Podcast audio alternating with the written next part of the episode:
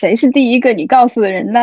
你呀，你呀。然后，嗯，可能如果国内开到三四指，假如啊，我举个例子，可能四指的话，这边需要再。多个两指三，所以他们就会去鼓励男女去平分这四百八十天，就爸爸妈妈去平分这四百八十天的产假。因为你当时说你特别想试着让一个生命来世间走一趟，然后给他能感受尽可能多的美好的可能性，这是我听过的，就是对为什么孩子要来到世间最美妙的一个回答。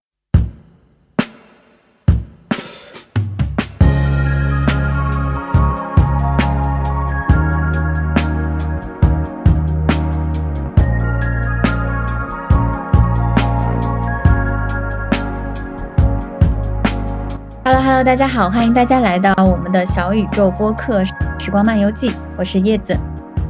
Hello，大家好，我是荔枝。从上一期我们录完到现在，发生了一件蛮大的喜事，就是这个事情呢，其实是关于我们的叶子的。然后我们可以让叶子来说一说，他到他的身上到底发生了什么样的好消息。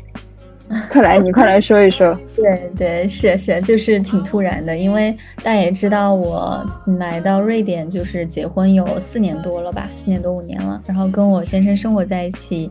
呃，也是有备孕了大概半年多的时间了。然后上一周吧，检查出来自己怀孕了。然后当时其实整个人还是很懵的。到现在就是在跟大家聊这个事情，以及呃跟荔枝在分享的时候，我依然是觉得还是有点没反应过来，就这件事情还是发生的挺。突然的，因为之前备孕的时候一直会觉得没那么容易吧，也听很多朋友跟我说，就是有痛经的女孩在这方面可能不会那么顺利，要做好长久作战的准备。所以没想到也是突然就这样，小生命就这样来了。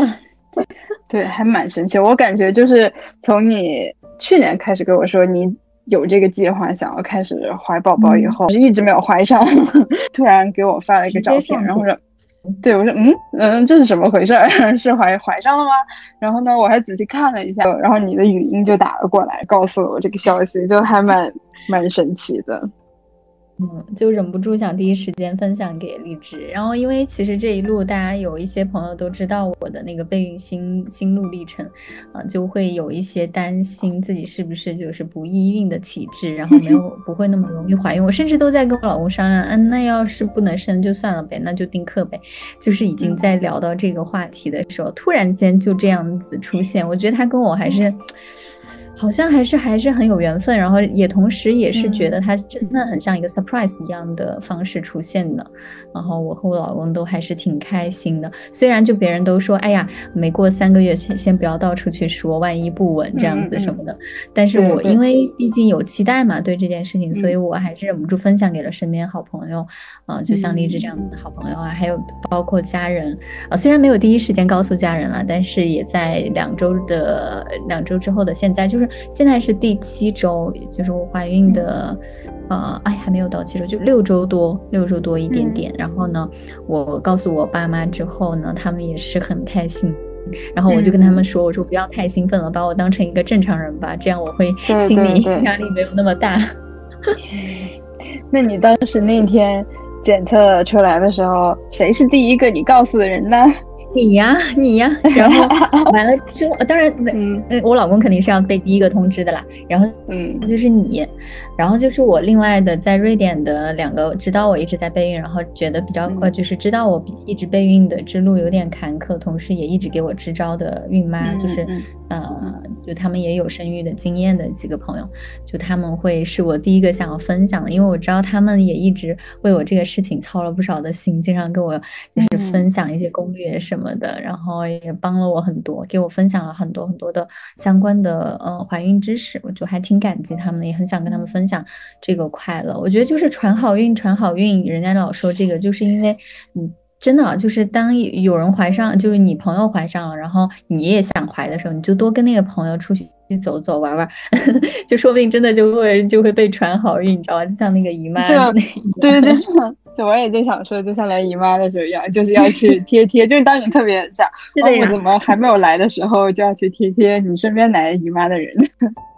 好，对。然后我那个朋友我就说哇，好神奇，是不是我传给你？说 有可能吧，真的。对呀，然后当时你跟我说，呃，我是第一个被告知的时候，因为你没有说你老公，就是你直接就说的。是，我是第一个，所以我在那，嗯，难道你没有先告诉你老公，然后先告诉了我吗？所以我就反复和你确认，然后，然后你告诉我，当然要先告诉老公啊，然后他就在我旁边，然后我当时，嗯，我有点尴尬，对，就非常搞笑，还挺逗的，因为我我觉得我老公他喜形不露于色吧，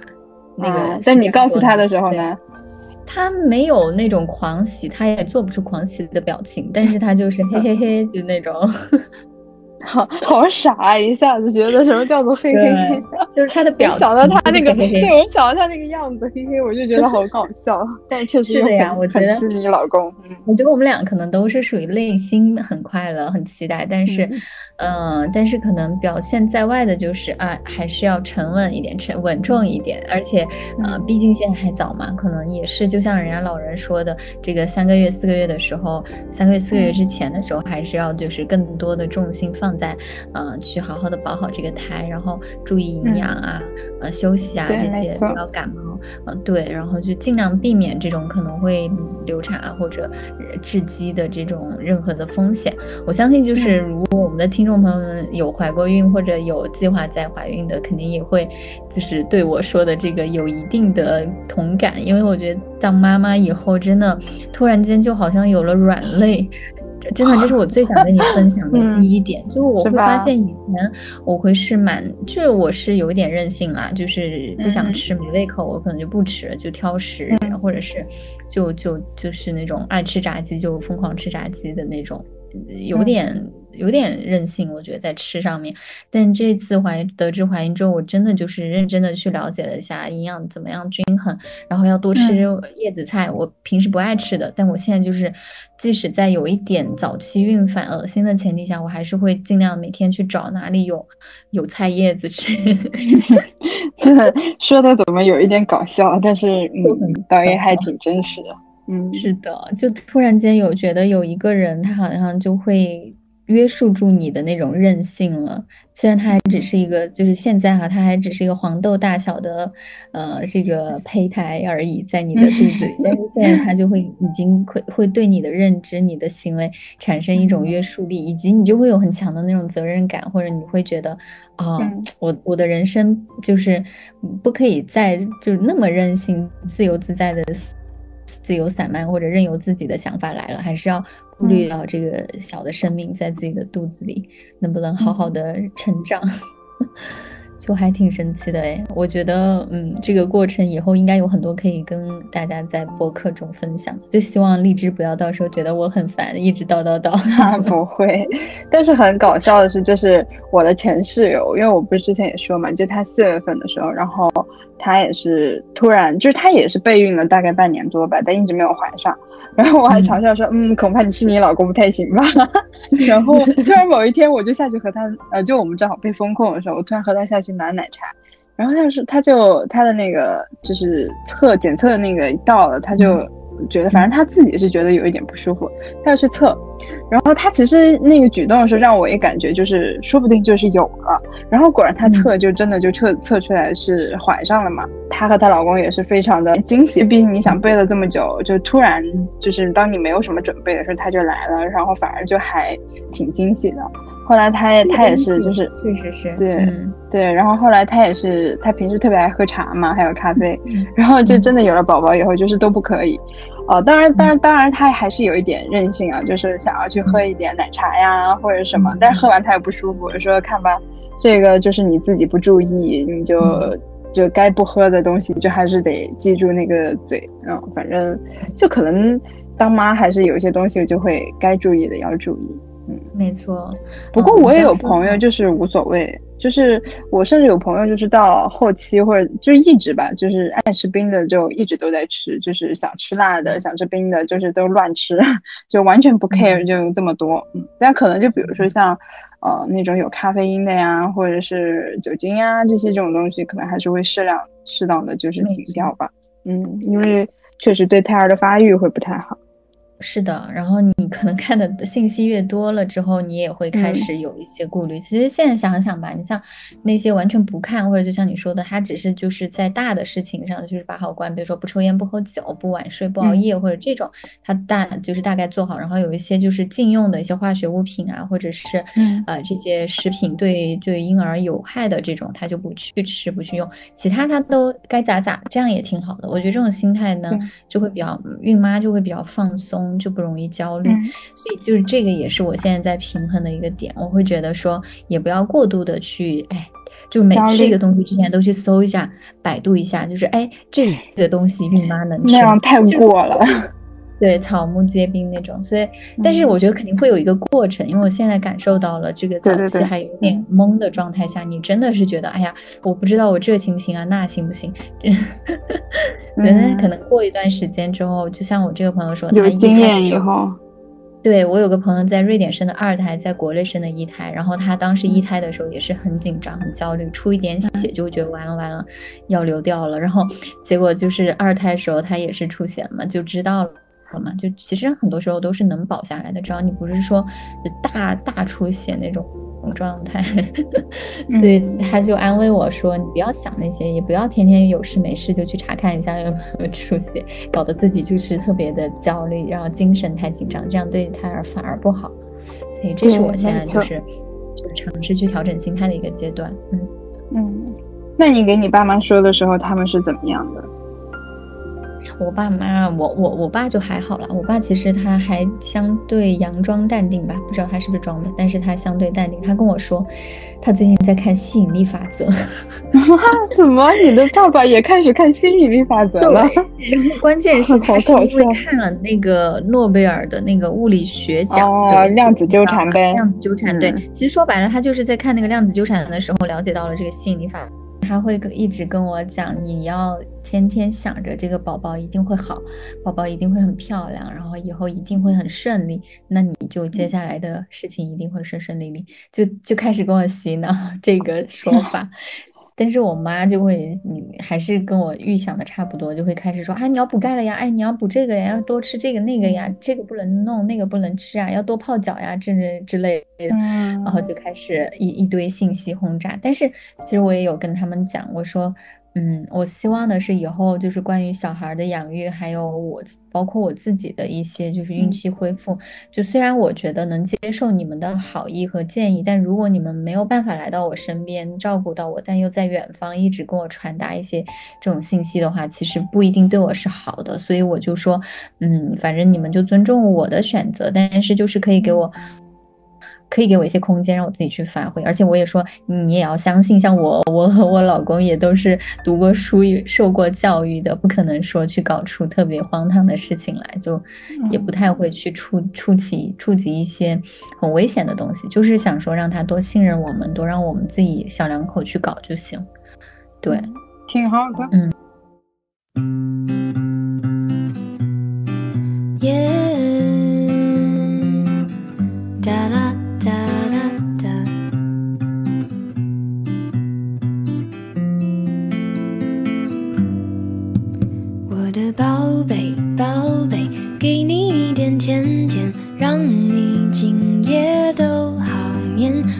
小鬼，小鬼，逗逗你的眉眼，让你喜欢这世界。哇啦啦啦啦啦，我的宝贝，倦的时候有个人陪。哎呀呀呀呀呀，我的宝贝，要你知道你最美。其实我们这期也是借着叶子谈。怀孕的这件事情，然后我们想来和大家聊聊，呃，我们两个的这种生育观，瑞典和中国的一些区别，还有我们之后对，还有一些关于我们原生家庭对于我们未来生育观的一些影响吧。然后，所以其实这一期都是围绕这这个话题来展开。嗯，没错，就这一期就跟大家聊聊生生孩子的事吧。正好我生孩子的事，对，正好我要面临他了嘛。对，之前那你现在会有什么规划吗？有有有有有在想，但是现在想的最多的，肯定更多的还是规划好自己的作息、身体、营养，然后要在前三个月关键的期间不要出岔子。就是目前想的最多的是这个。另外呢，就是会去了解一下，因为我现在人在瑞典嘛，到时候宝宝生下来可能也会在瑞典这边，嗯，那就不可避免的要去设跟这边的一些医疗系统。还有这个妇幼保健系统去打交道。那现在就是我，呃，作为早孕的这个，呃，孕妈，我接收到的知识就是，呃，会在第八周、十周左右的样子，然后这边的 midwife 就 midwife 就是相当于我们国内的妇幼保健院吧，它是这样的一个机构，公共的，然后他会联系我，让我去就是建档，呃，哦对，首先我要联系他们说我怀孕了啊，然后他们要跟我定一个时间，那我。我们约的第一次会面会是在下周五，然后我会先去跟他们聊聊我现在的感受，然后我有没有一些情况，有没有一些不舒服，啊，他们会针对这个来给我制定一个我个性化的方案吧。一般来说，如果没有太大问题，可能就要等到再过几周去做 B 超，然后 B 超之后呢？可能会有相应的产检，呃，包括排畸，就是排除畸形儿的这些各种 NT 检查呀，还有就是后面好像还有一个检查是基因，是一个跟基因 DNA 筛查相啊 DNA 的那个检查相关的，那个是可以看到性别的，在瑞典，啊，有但是要多花五千块钱啊，我是打算要花这个，好像那个在国内也是。嗯，在国内去检测基因的这个好像也花了不少。我之前也是听一个播客，然后他们就讲到，就是检测新生儿的这个这一些种种的这些检查，然后花一两万的都有。嗯，但反正我觉得，对，但反正我觉得在瑞典就是。你想要排队看病是件很难的事情，但是当你排上了以后，就是他能帮你建档，然后去这样一步一步的去跟进，以后你就一切就都会比较放心，他就会给你安排的比较妥当，而且其实蛮贴心的。顺着他们来，对，顺着他们的要求来就可以了，一步一步的。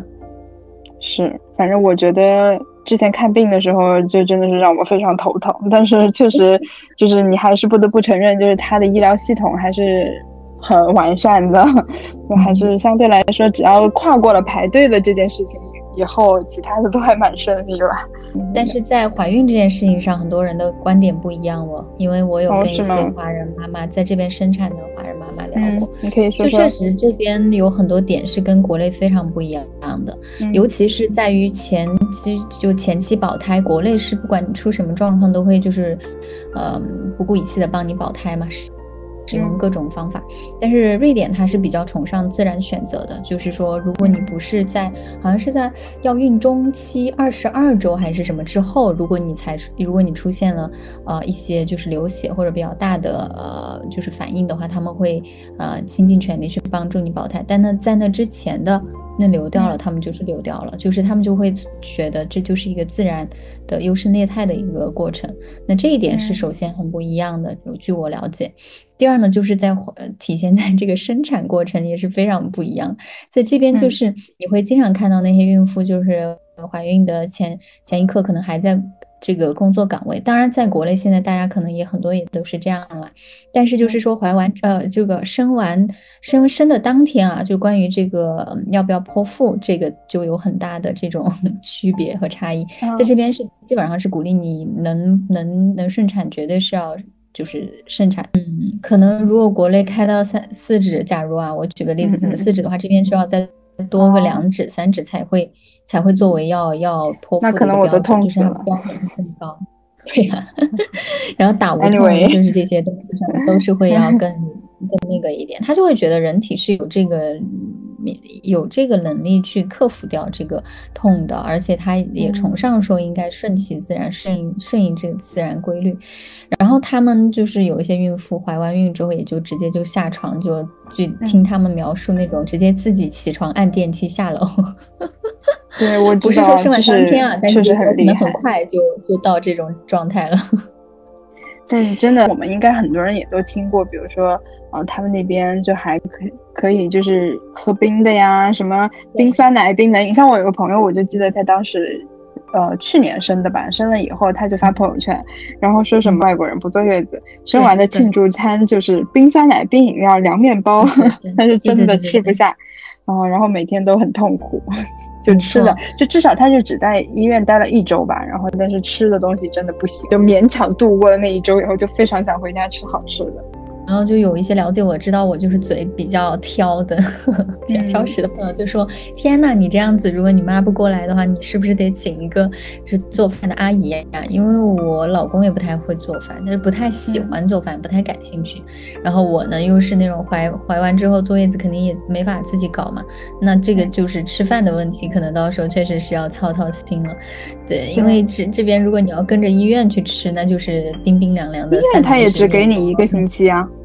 是呀，也不可能就是一直像国内那样有那种叫什么月子中心啥的也没有。但是现在，哎呀，也不怎么用这些月子中心，就是看吧，看人。我觉得应该还是看人。嗯，但你刚刚说到就是瑞典的这个医疗体系哈，就说如果你排上队，后面就后顾无忧，这一点倒是其实是有一些现实依据的，因为它是主主要体现在各种补贴上，是真的很好的。就他们说，就是在不管那个时候你是你你不管是。做什么检查哈？只要你是做在那个公共医疗，跟着这个，呃，叫什么妇科医院去走走的话，这个妇女儿童医院去走的话，你是不用自己花钱的。然后同时，比如说你到时候分娩当天从医院到那个。呃，从家到医院的打的的费用，这个政府都是报销的。呃，虽然可能听起来有点奇怪，为什么这个还要专门拎出来讲？那是因为国外打的就是很贵嘛。那尤其如果夜间的话，那上了几百上千是少不了的。所以就是这一点上是可以体现他们的一个人性化。包括后面就是宝宝出生之后，每个月还能获得一千二百五十克朗，也就是人民币也也有个八九百的样子吧。呃，对，然后他可以一直到孩子十六岁，这个就是他们很多中国妈妈俗称奶粉钱的一个政府的补贴。呃，对，然后孩子成年以后，就是这笔钱，如果你是把它存下来，他甚至可以拿来买买房子的首付啊，或者甚至就是 因为现在房子比较贵嘛，可能还是会可以作为一些他日常开销用。这个就是一个政府给到宝宝从小到大的一个呃补贴。而且我听过就是。他会升一个，然后加一千，升一个加一千，没。错，就生的越多还会越高，这个是我觉得比较好的一个，嗯，他们的医疗体系也好，或者整个公共服务体系里面很贴心的地方。那另一个其实可能大家也都有听说过吧，就是这个四百八十天的产假，这个是我我个人觉得北欧的这个理理念里面就是最强调男女平等的一个体现，就是他会觉得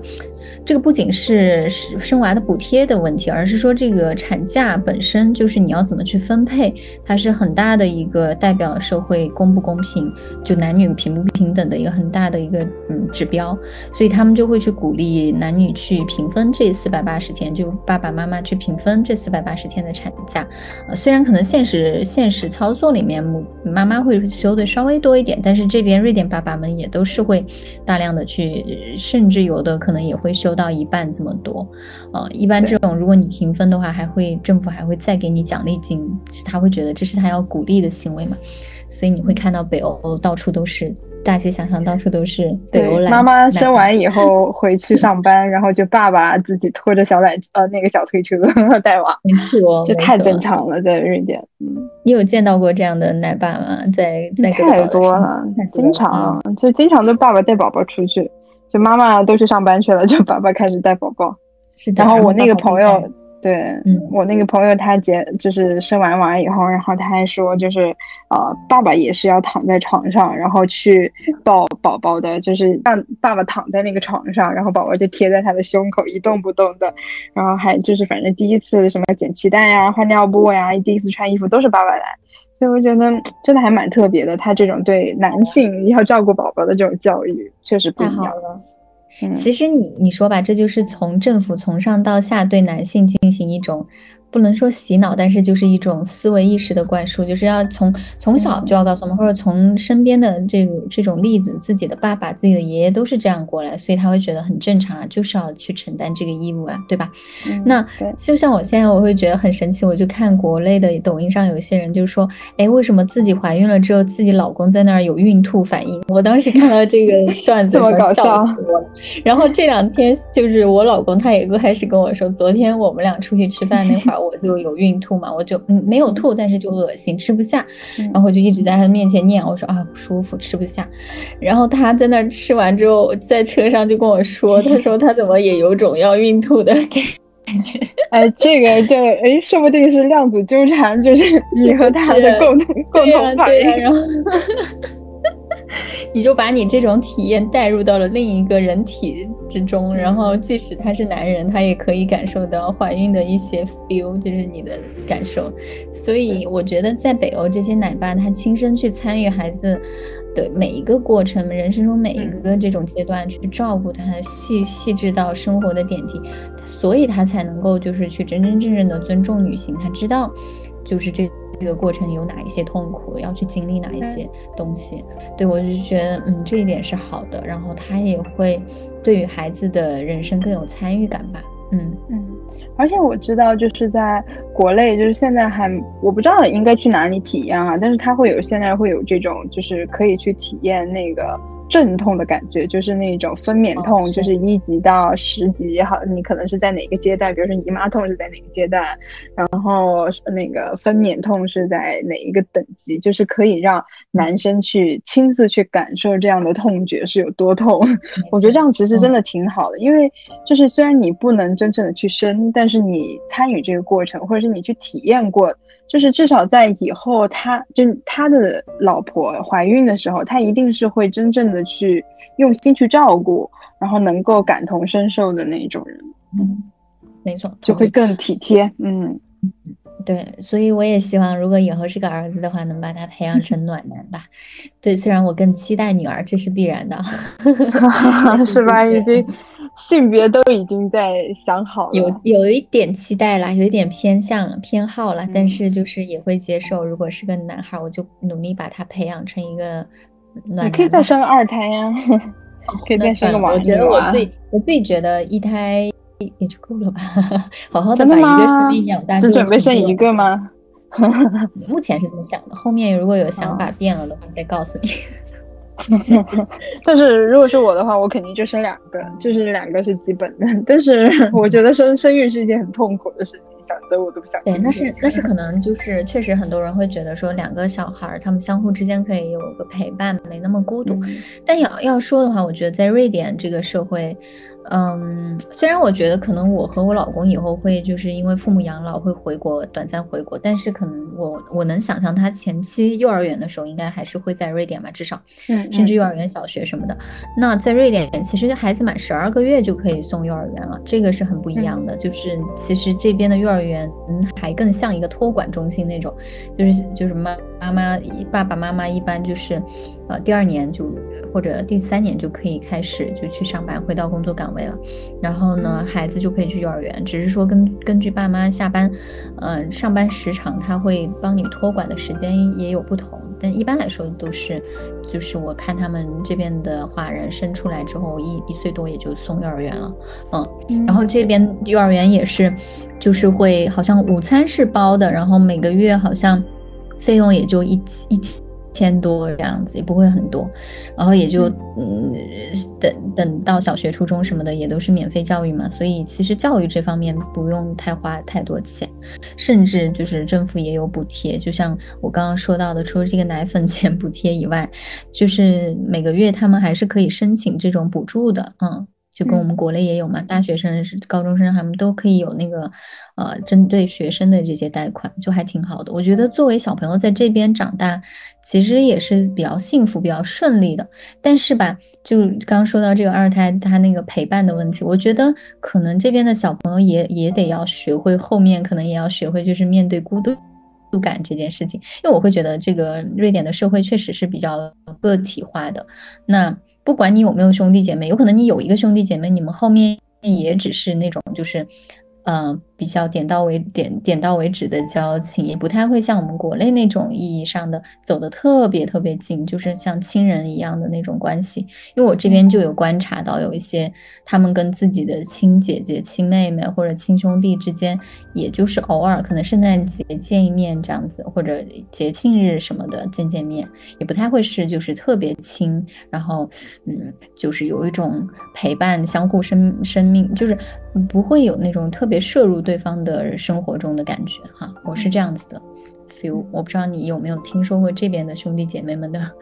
那种状态。我感觉不用听说吧，就是你看剧啊，然后本来西方的那种生活状态和国内就是不一样。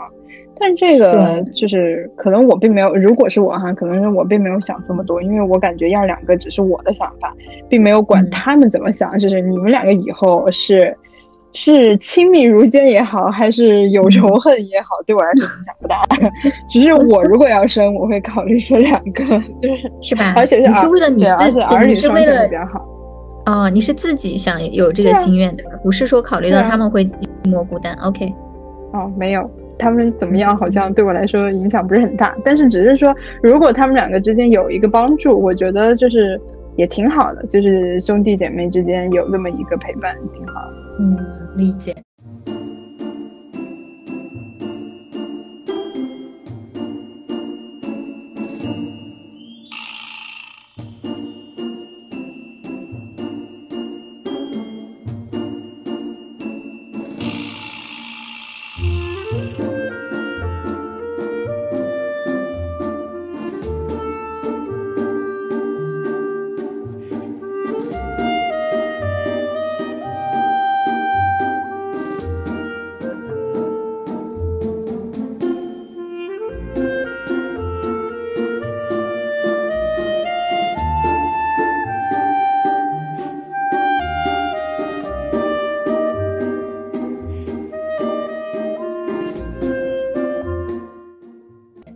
其实你说到你这，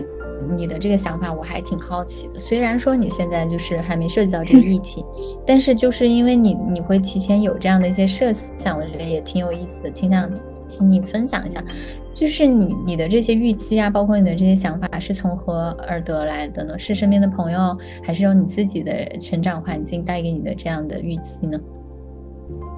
其实也，嗯，我感觉就是都有吧。就是比如说自己从小都是一个人，然后或者是，呃，确实也看到了，就我自己感觉哈，我也不知道什么时候开始，我就会觉得我就应该是想要儿女双全，但是我其实现在是完全没有生育的想法的，就是我至少可能到三十二岁，我都不会想要去生娃这些事情，但但是并不代表我是想要去丁克，然后只是我想要把这个事情往后放。所以我还是有这个生育的计划，然后并且我觉得就是，呃，两个是最好的。呃，个数是最好的，就三个太多了，一个吧又太孤单，然后我觉得两个是最好，而且确实就是我也在看到我呃就特别喜欢的一个老师，就是他家是一儿一女，是姐姐和弟弟差的岁数不是很大，就是可能两岁之内吧，因为他们也其实都很多人都说嘛，就是如果你大宝和二宝之间相差的岁数太大的话，其实是会有隔阂的。那差的岁数大概就是两三岁，其实是最好的一个岁数，因为比如说姐姐刚刚出来，就是大宝刚出来，然后你还有精力这呃经验，然后大宝的东西也可以给二宝用，就两个人一起带嘛，就是会轻松很多。而且呢，就是最最主要是当时我就是 get 到了一个点是，其实是这个老师他给我说的，就是他他在带他两个娃的时候。因为是两个两个娃嘛，就是他们两个之间会互相去消耗彼此的情绪，所以等到他们两个消耗完再来找到爸爸妈妈的时候，就是你不用去陪他们太多，就不需要花在他们身上身上太多的时间和精力，因为他们两个已经彼此消耗了。然后，所以我觉得，嗯，这个点不错，但是就是他们的年龄差不能太大，因为太大了以后，就是他们一旦有隔阂了也不一样。所以其实我就。如果我要生的话，我也会就是短期可能两三年内快速把这件事情全搞定。呃，如果大宝二宝能同一胎直接出来，就是生个龙凤胎或者双胞胎，我觉得也非常好，就一次性搞定，就再也没有后后面的事情了。对，那那确实你那个老师可能带给你一些影响。他们这个就是很理想的一个一家子，然后两个人也也兄弟姐妹之间关系也还不错。那这个确实是挺理想的一个状态的。那你你自己觉得理想的亲子是？什么样的状态呢？你有向往过你要怎么养育一个孩子吗？有过这样的设想？虽然说我还没有，就是说一定想要生，就现在想要生或者怎么样，而且我觉得就是我现在想的，就是可能和之后你真正去经历这个事情的时候，可能会有很大的差异啊。但是，对对对，但是我个人的感觉是，我其实特别不喜欢国内的教育，就是我不喜欢把我的孩，我不希望把我的孩子送去。呃，一定要进名校，或者一定要让他从小就去上各种各样的兴趣班，或者是做各种各样的作业，就是等等。我其实特别不喜欢这样，然后我不希望我的孩子从小就是生活在这样的痛苦之中。所以其实如果 对，如果是我养孩子，其实我很希望他至少在小学就真正上初中之前，然后他所有的童年都是快乐的，就是没有这些学习的压榨，然后。能够真正去享受童年的这一个阶段，就哪怕他蠢一点，我觉得他也非常的开心，你知道吗？就我不需要他，就是会背唐诗背到什么什么的地步，我更希望啊，就是嗯，把他带到那种乡野中去，就是回到田野中、自然中成长。就是现在不是也挺流行自然教育嘛？我觉得不一定说是一定要去上这样的课程，或者是去学这样的东西，但是我觉得他在。嗯，这样一个比较自然、贴近自然的环境里面成成长起来的话，就是更有趣吧。他可以去观察到很多细微的东西，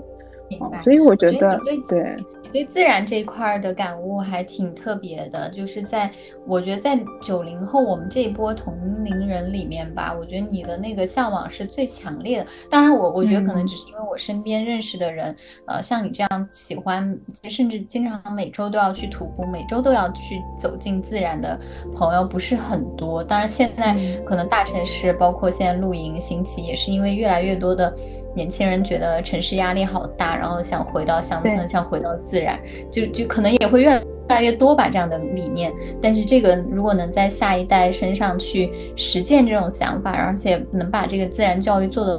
很好，我觉得也是一种，就是真的是一种先锋意识，在我感觉里。就是可能我觉得也是和对和自己的个人经历啊这些对有关系吧。就是比如说从小我就我爸也会经常带我出去露营啊，然后去户外钓鱼，然后拍照等等的。我我自己就比较喜欢这些，而且我觉得确实在我现在的一些成长经历里面，我觉得呃能够去到。去观察身边细微的这些变化，就来自自然中的变化，感受一些自然中的力量。我觉得能对个人的成长也好，个人心灵的一些进化也好，真的是非常有帮助的。然后我前段时间也是从我读到的一些书里面，我也能获得这种共鸣啊，就是以前可能没有能把这个地这种心态就是落实到某个。地方的感觉，然后就是在我看一些书的时候，冥冥中好像找到了这样的感觉。一个是我看一本叫《山中的山中最后一季》这本书的时候，他的父亲就是好像是一个研究员还是什么，我具体不太记得。从小就是跟着他父亲在森森林里面长大的，然后在营地里面长大的。后来呢，就哪怕他去读了大学，然后去。就是有了自己的一些知识教育，但是他最后还是想要回到那个森林里面去当一个，呃，就是就是那种维呃维维系森林环境的那种保护员的那种感觉，然后他就回到森林里面去。对，但是他身边的人并不会因为他这样的选择，就是你为什么不去追求呃功名利禄，然后就这样责怪他，反而是非常遵循他的想法，然后让他回到。呃，这样的一个自然中去，他就在里面去当了这么多年的，呃，就是去守护森林的人。对，然后还有一个一本书是叫《在雪山和雪山之间》，这个作者他是在回到了云南，在这些山林之间去做一些调研啊、拍摄呀等等这样的一些工作、写作呀什么的。然后，但他在其中他就分享了。一两段吧，他和他儿子与自然的一些关系，我当时摘录了出来，可以选读一下他的感觉啊。然后，呃，对对，因为我觉得他的这种教育方式，就是我以后特别想给我的孩子的教育方式。就他里面这样说到，他说，嗯，海洋、高山、沙漠、草原，他走过很多地方，最多的还是在滇西北。两岁多的他在白马雪山徒步，三岁多翻越碧罗雪山，从怒江来到南呃南沧江。他随他父亲在海上看星，小手穿过洋流的方向。他随他母亲在流石滩上看花，溪流边见冰凌，林深处看雾。今年他六岁了，我们计划暑假再去森林与冰川，有蚂蟥，有羚，也许还有熊。我希望他开始学习，并且在日后的成长中不要断绝与自然的来往。然后他还说，从儿子七个月开始，我们就在自然中行走。他按照他的时间学会爬，学会走，学会说话。当他上小学的时候，我就和他一起探讨时间的可能性。上学和完成学校的作业，这是他成长中需要的其中一种时间概念。每一天，他都有足够的自由时间随意发挥，做些有的没的各种搞笑、搞笑无用的事情。有时他什么也不做，就拖块纸板或草席，在梨树下发呆晒太阳，和风交谈，俨如我的知己的模样。在他的一生中，时间不必成为一次性的价值追求。很短暂的，他记录了一些他儿子的这种事情啊，但是我就感觉能把能让孩子从小就去感受自然，然后感受时。就是时空中的这种时间和空间的感觉，我觉得真的是好特别啊！所以我就觉得，嗯，如果是我的小孩，我一定会让他这样成长的。我不知道你怎么会打算啊？就因为你现在是真的有娃了。我听到你念念念完这两段的时候，其实我整个人是有点被带入到了那个情境里面。我觉得它是一种非常的纯，就是很顺应孩子的天性、自然的天性，去让他去。去做一个很自由的人，然后做一个不被社会的价值所束缚的一个人，然后他可以去晃晃悠悠的生活，然后只要快乐就好，然后能够，比如说你说去。去在梨树下发呆啊，和风交谈，这些其实真的蛮浪漫的，蛮也蛮蛮像我理想中的一个快乐的人应该要有的那种心态。但是我对于我来说，可能我觉得我也会强调，我希望他有一个好的心态，因为越长大吧，就是我越会发现，快乐的人最后胜就胜在那个心态，就是在看待世间世间上遇到的挫折呀，你遇到的这些。表面的事情的背后的那些本质，就是你有这种能力，那你就不会去郁，就是困于那个表象，然后去纠结于那些呃浮于浮于表面表现表面的一些喜怒哀乐，然后不会被这些情绪给困住。其实我也是希望说以后能够在这方面去引导他吧，但是这个过程挺有意思的，我会会觉得说我也还在学习，甚至我自己也还在就是是包括你看。在在这之前，我们做播客的意图也是希望我们能够成为一个情绪自主的人，成为一个自洽、呃快乐，然后也也能够就是找到自我，就是认同自我的人吧。那其实我觉得，我我生育宝宝以后，也许以后也会在这个过程中跟他有这种摩擦，甚至他会带给我一些新的启发。他会在这个瑞典的更自然的环境中生长的时候，还甚至能反过来教育我，也未可知。就我经常会有这种感觉。就是你要 open，你要有一种 open 的心态，你要知你要相信，就是这个小的生命，说不定哪天也会给你带来惊喜，他会反过来教你应该成为一个怎么样的人，也是有可能。对，因为我之前就听过一个朋友在他在云南嘛，然后他的小孩就是一个很很有灵性，因为他在云南的那些山间田野里成长，然后他也很注重带他的小孩去感受自然。有一次，他的老师就让他的小朋友去森林里。里面找蘑菇嘛，然后呢，嗯嗯，他就后来接了一瓶水回家，然后呢，他妈就问他你怎么回事？没听清楚老师的那个要求嘛？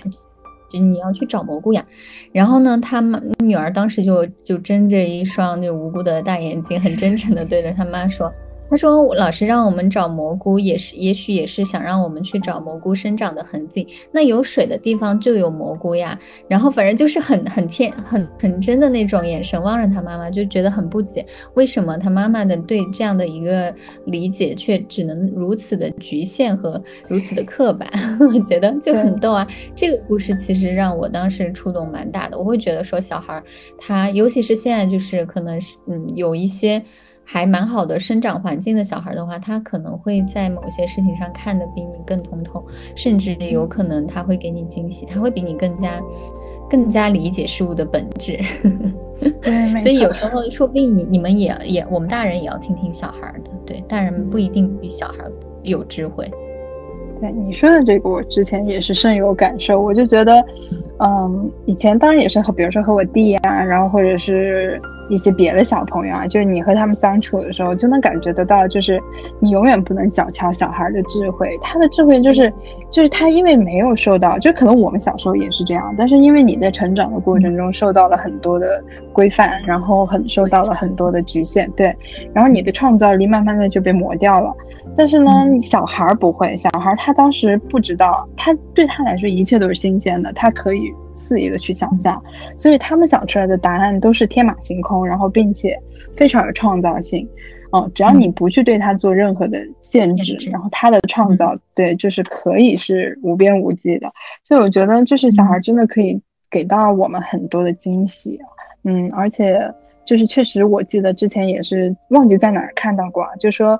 你不能把小孩当做小孩来看，你得从他生下来你就得帮他呃。得把他当做一个人，一个成人来看待，然后这样的话，其实就是哪怕他是孩子，但是你们之间是平等的，嗯，没有阶级关系的，并不是说你生了他，然后你就对他有主动权、自主权，你就是他的爸爸妈妈，所以他就必须要听你的，凭什么呀？他无非只是没有。对他无非只是没有他的那个，就是没有经济独立嘛，但是他可以想有很多的创造性啊等等。他真的就像你刚才说的，就小孩也可以反过来教育父母嘛，就你需要去多听听孩子在说什么。嗯。你的眼睛像颗水晶通透，里面有一个无穷无尽的。宇宙，小小的你，在你小小的梦里，把我所有大大的事情都吹进风里。我为我将对你撒的谎先跟你道歉。当你发现黑白不是那么的。分明，世界不是那么的公平，别太失望。我讲的是个梦想，不用太听我们的话，不要让任何人告诉你。你该怎样对待世界，或他该怎对你？要跟现在一样随性，让你的眼睛和心依然纯净。嗯，对，就再补充多一个点，也是今天刚好在一个社交媒体上看到这样一个妈妈的分享，她就说她的小孩就是被被老师无端指责，就是处处于是就是有点像她老师因为心情不好吧，就抓着她她女儿说她裙子太短，但她女儿其实跟其他朋小朋友穿的是一样的裙子，或者已经穿了好短好长一段时间这样的裙子，她就会觉得她她妈妈都会觉得说她老师就是这个指责是非常不公平，而且也非常的无理的，但是她女儿没有。有生气，就是他一直在等待他女儿跟他倾诉这个负面情绪，觉得自己受到了不公正对待，但是他女儿却一直没有。然后呢，他妈妈就问他，就说：“那为什么你没有生气呀？”女儿就说：“呃，之前因为好像他妈妈给他写过一个纸条，也是有。”有一有一段时间，他妈妈工作不顺心，所以对他发火了。然后发火之后呢，他写了一个纸条给他女儿道歉，就跟他女儿说：“嗯，女儿是这样的，就是我们作为大人，我们也有过得很糟糕的一天的时候。然后这个时候有一些大人，包括你的老师、你的父母这样的大人，他们有可能会把这种情绪发泄在你身上，呃，只是因为他们是他们觉得他们是大人，而你是孩子，他们处于权力关系，就是类似这样的一个意思，就是说他们觉得自己会。”高你一等，但他们其实这样做是错误的。然后他们其实是，就是意思就是他其实，在那个纸条纸条上有指明，其实他是在道歉嘛。他作为大人不应该这样子去对待他，这这样对他是不公平的。然后。其实那一次之后，他妈妈相当于给他树立了一个是非观吧，就是告诉他女儿，如果有一些大人在莫名其妙的时候，让你觉得根本是无理的时候，对你发泄情绪，你其实是没必要去承接的，而且你要知道这是他们的问题，对，就是 他们作为大人的问题。我就觉得这一点很很治愈，然后女儿也真的就大人的问题，是就开始去接受。你看是不是我们作为其实已经长大。他的小孩，但我们都有童年阴影，就是觉得自己的家原生家庭里总有一方，不管是父母哪一方，好像会容易给自己带来一些，我不知道你有没有啊，就是父母会对我们产生一些情绪的绑架呀，或者他们不开心不顺利的时候会发泄一些情绪给我们，我不知道你遇到过吗？小时候。当然，我觉得这个很正常吧，就是，嗯，就人家也说嘛，就是如果当你回家的时候，就应该先把自己的情绪包袱给清掉，然后打开门的时候就应该是笑嘻嘻的进去，因为你之前工作无论给你带来了什么压力，可是这不是家人的责任呢。没错，嗯，你爸你妈是什么样的一种方式啊？教育你的时候，他们会属于那种就是打击式多一点，还是鼓励式多一点？嗯，我爸妈应该还是偏打击式，就是很中国传统式，呵 呵呃，家长的作风吧。对我爸妈就是和可能其他爸妈不太一样的是，我妈更像爸爸，然后我爸更像我妈，这种感觉。对，就是我和我爸的关系会更亲密，然后和我妈的关系反而就是做不到这么亲密。我很少会去黏我妈，就是可能像有些就会哎呀黏在妈妈身上，然后呃要和妈妈一起睡觉，然后怎么怎么样。啊，我这里还是比较少的，我很少会很黏我妈，但是我会黏我爸，我会一回去就挂在他身上，然后要黏一下我爸那种。你这个很特别，很特殊，我觉得至少从我这边的范本，对我这边的范本是女孩子朋女性朋友里面跟爸爸亲的少，就是都是觉得爸爸是那种权威式的，就是高高在上的，就是说一不二，就特别有那种，你你懂，就是。有点像父权的那种感觉，就是威望在那里，然后他就是会让你更有疏离感吧，然后你也很难真的跟他去进行这种亲近。哎，我还挺羡慕你和你爸这样的关系的，挺好的。是从小到大上补习班，基本上我从来没有，就也不算从来没有，就很少会，就是晚上的时候自己回去啊，然后都是我爸会来接我，呃，放学。还有，嗯，就是比如说我以前小时候，虽然说来有点好玩，但是我小时候就是洗内裤，我爸还会帮我洗内裤。还有我来姨妈的时候，我爸都会帮我洗内裤。小时候，是后来长大了，你觉得不好意思嘛？然后这个东西就再也没那个过，啊，没让我爸洗过。但是，比如说我现在，我爸还会问我说：“你姨妈正不正常？你来了吗？你这个月的姨妈？”就是如果我在家的话，他也会问我。然后每天他对我最大的关心就是。啊，其他的他什么都不在意，他就只关心我的身体好不好。其实我现在不太喜欢他这样啊，就是因为我有很多，比如说比较重要的事情想和他去聊、去分享的时候，嗯，但他都会呃说两句，他就会问，身体最重要，你只要身体好，什么都好。然后就是你最近怎么样？然后看看你的脖子，因为我以前有甲亢嘛。就是看看你的脖子怎么样，眼睛怎么样，我爸就会这样子。他说看你手还抖不抖呀，然后那就会每就是说三句话就开始回到这个话题，让我也非常的头大。那我感觉好像就是到了一定的阶段，你跟父母之间的话题好像就会逐渐的去类似这样的。就是身体健康，然后一日三餐，然后关于精神成长这方面，你自己的一些发生的事情，毕竟他们好像很难 follow 上嘛，可能也没有在一起日常生活，所以我觉得也是能理解。但是我觉得你你爸爸至少你爸爸那边给你了一个很强的信任感和安全感，这一点还是很好的，这也是让你成为了一个很爱很很自爱，然后也还是挺自信的一个小孩的。我一直觉得这方面可能是来自于你原生家庭带给你正。正面的一些影响，当然肯定负面的也有了，每个人都有一些受到负 面影响，对啊，对吧？但是我家其实不是那种很会表达爱的家庭，这个东西是我什么时候意识到的呢？就是开始自己有一些亲密关系，就是和男性之间也好，或者是和呃朋友之间也好，就是当你开始会有更多的这种情感需求的时候，你就会慢慢感受到，其实我是一个不太会表达爱的人，我爸妈他就不太会平时。向我表达这种他们爱我的想法，只是他会无微不至的关心你，这肯定是有的，只是他们不会说出来，就是说出来对他们来说是很难的。是这个，就是在我就是特别是读到大学以后，包括像现在我认就是读研，我认识你们以后，还有一些我的比如学弟学妹啊，学弟还好吧，然后学妹比较多，会突然就特别是我当时印象非常深刻，就是我有个学妹，她就会有一天莫名其妙的，她就找到了我，然后她跟我说。表达了，因为我发了一个朋友圈嘛，然后他就给我表达了很多很多他对我的感受，他对我的欣赏和对我的爱。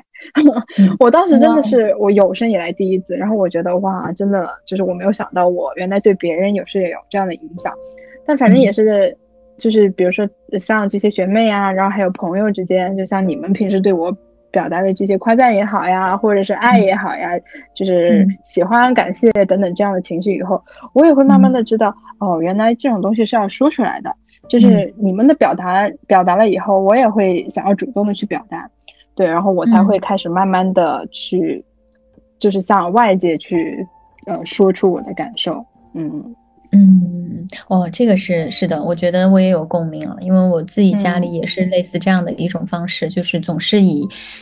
呃，对身体的关心，对于生活的一个关注，细节的关注，但是对于就是他个人成长上面的一些小的成就，或者他自己觉得感到骄傲，或者。有骄傲的时候，也会有气馁的时候，但这个时候的鼓励其实是最难得，我觉得也是最渴望的吧。作为孩子，然后我小时候其实没有怎么得到太多，所以其实我我作为自如果自己作为家长，包括接下来有小孩之后，因为我自己是觉得我自己在原生家庭里没有获得太多的肯定，呃，关于自信心建立这一块，所以我是很注重这一方面的。就像刚刚你提到的那个部分，可能会很很很。及时的去给到孩子他想要的精神上的反馈，不仅仅是生活上的支持和照顾。我希望说能够给他一个信任感，建立一个信任感，就是当他遇到一些事情，不管是好的事情还是不好的，他的人生中的挫折，他可以愿意跟我去分享。就像你刚刚跟你跟我说。你遇到一些事情想跟你爸去聊，我觉得这个就是我觉得他作为一个父亲还算蛮成功的一个点了。就是我觉得作为孩子，他想他他想他愿意去跟你聊，甚至他他能从你那儿获得正向反馈，这才是他跟你聊的一个原因嘛，对吧？那你如果每一次聊完都是一顿指责，一顿一顿就是这种抱怨，那肯定是他久而久之就不愿愿意跟你去说。所以我就希望说以后可以建立这个给孩子的安全感，以及就是他可以从我这边获得。能量，他愿意来找我去聊他人生的一些事情，这是我自己希望能够去，嗯，达到的方向。嗯，对，没错，我也会。就是，嗯，我记得以前小时候最羡慕的就是会听到，因为小时候我们也看言情小说嘛。然后我当时小时候最羡慕的就是听到我有呃同学，他可以给他妈妈一起分享这个呃。就是一起去看这样的言情小说也好，或者是去聊感情的事情，哇！我小时候就特别的羡慕，就是那时候可能小学、初中或者怎样就。听到这些事情，我就很羡慕，因为我妈不会，就你，她很少会看这些言情小说啥的，她最喜欢看的片子都是那些特别又红又专的片子。但我也没想到她现在是喜欢看言情小说的，就是当我发现她在看言情小说的时候，我一整个震惊。嗯，你在看什么？对呀，就这种，太搞笑了。就越老越小呗，小时候可能没有这种少女情怀过，或者是就是没有这个时间，然后现在就是有时间有精力了，就去。补一补，对，反正我看见他在看的时候，我真的觉得好搞笑啊！我听你讲到你自己的原生家庭和我这边其实有很多相似性，但是我觉得不一样的是，你的爸，嗯，你爸爸在你的成长过程中其实还是扮演了蛮重要的一个角色的，所以这个是我自己在对我老公的一个期待吧。我希望他也可以成为一个去表露自己感情的人，因为我觉得我老公他很他很细腻，但他的细腻也更多体现在生活上。嗯，但他不太是不太会愿意去表达情感，这是我觉得在我们养育小孩过程中，也许可以去刺激他、激发他的一个方面。对我还在对这方面也蛮有期待，但不是说想试图去改变他吧，但我也想去观察，会不会比如说他以后，嗯，假如我们是一个女儿，然后也是一个很敏感。有这种情绪需要、情感需要的，呃，小朋友的话，那他能不能去做这样的一些回应，啊，去去跟我们的孩子去聊一些更深入的话题？其实我对这方面还挺好奇的，嗯，对。然后我就在想，这个孩子啊，还反正我不知道你怎么想，反正我自己是觉得孩子呀，还是要自己带的。真的要自己带，就是作为亲生爸妈、爸爸和妈妈这两个就是最强的连接，一定要就是把孩子兜起来，要就是亲身的参与到他们成长的点点滴滴里面，这样你才能了解你孩子到底是一个怎么样的小孩，就是真的去了解他的天性，就是他一个动作、一个表情，你就能意识到他现在是不是在说谎，他现在是不是紧张，他现在是不是很焦虑，他的情绪、他的敏感程度是怎样。嗯，那可能你了解这样子之后，你。以后才可以去顺应他的天性来引导他，这个才可以去培养出一个真正就是自洽的小孩吧。因为我觉得很多时候，可能如果是别的别的人来带，或者是我假想了一下，如果是我爸妈来带的话，很有可能就是。我会觉得他很他很熟悉又很陌生啊，对吧？就是你可能从别人口中听说的是他是这样的版本，但你自己你你跟他相处的面相又不一定是这样子的，你就会觉得，嗯，那我对我孩子的了解可能也是很片面的。嗯，我我不知道你，我也差不多吧。我嗯，我不太想我的孩子是交给别人带的。我觉得如果从他出生下来到他的整个成长，我都希望是我亲自去带，而且以前会，就是可能会，特别是中国人的思想啊，会觉得就是孩子出生以后，要不就是婆婆带，要不就是妈妈带，就是至少是会要，嗯，就是家长来帮忙带的。但是就是可能也是，比如说你出国读书，然后或者是也是看到身边在国外生的人，其实他们就是完全能够，包括外国人他自己啊，他也是可以。呃，就是夫妻双方两个人就把孩子带出来的也是有的，就是我不需要再依靠爸爸妈妈的力量，然后我自己就亲自带娃。当然，这个中间有很多因素啊，比如说钱呀、时间呀、距离啊等等这些因素的影响。你还有就是你在国内，比如说你时间工作很紧，然后时间又很少，就陪孩子的时间很少，那有时候你可能真的是需要爸妈来至少帮忙带一下，就是过渡这个时间嘛。嗯，但是如果从我的角度来说，我还是希望就是我的孩子，就是我生下来就是我从一手带大，我可能会有我个人的就是这些观点和想法。我也听过，就是有有这么一个理论，他就讲说啊，其实，呃，外公外婆、爷爷奶奶带孩子和妈妈自己亲自带孩子差别不会很大。真正差别大的是爸爸带孩子，因为爸爸其实不太懂得教育，然后爸爸其实没有这么心细，而且就是男生可能一会儿他要去抽根烟，一会儿他要去打个游戏，或者一会儿他要这样那样，所以就是如果是爸爸带孩子的话，问题一般会比较多。但是你看那些就是网上的视频，就是爸爸带出来的孩子都成了这样这样这样，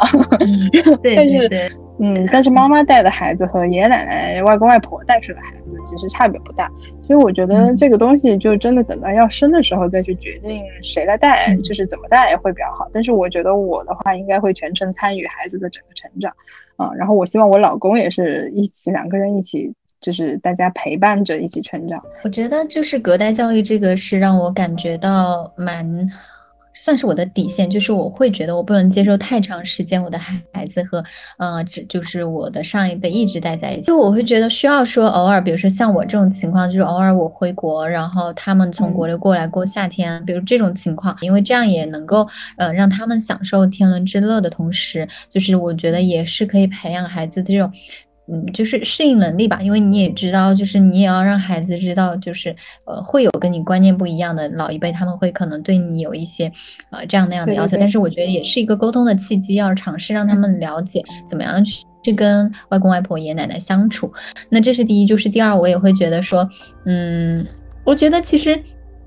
因为我一直觉得童年是一个人人生的底色嘛，就是童年，如果你是。快乐的，然后你跟父母之间很亲密、很有安全感的话，那其实几乎就决定了他这个人此生是否会成为一个很快乐的人。这是我的一个，就是一谈到生育，我我觉得最基础的我的一个论调或也好，或者我的一个想法，那我就会希望说，这种安全感和他他的自信心和他的这种，嗯，和我的亲密感，当然要我自己亲自去建立了，就是它是一种就是跟一一一分耕耘一分收获的事情，就你在他身上花了多少时间，那么。这种亲密感就能产生多少？它就是一个，就是就是你投入就有产出，不投入就没有产出的一个东西。所以我会觉得，就是那当然你要自己去陪伴他，观察他，然后去了解他，你才能够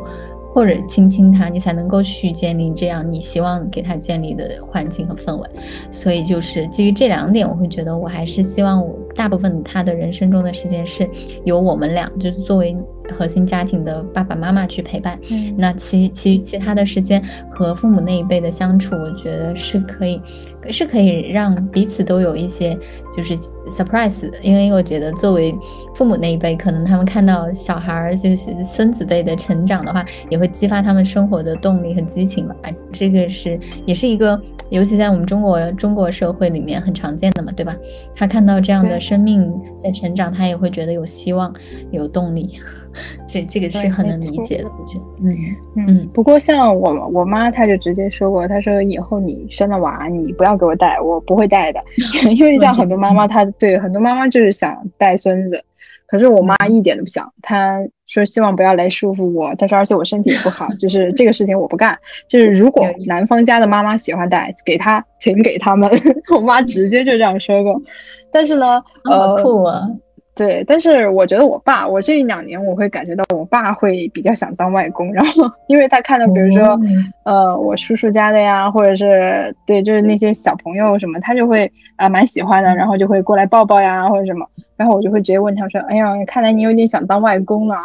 然后我爸就我我忘记他当时什么表情了，反正我感觉他是想的，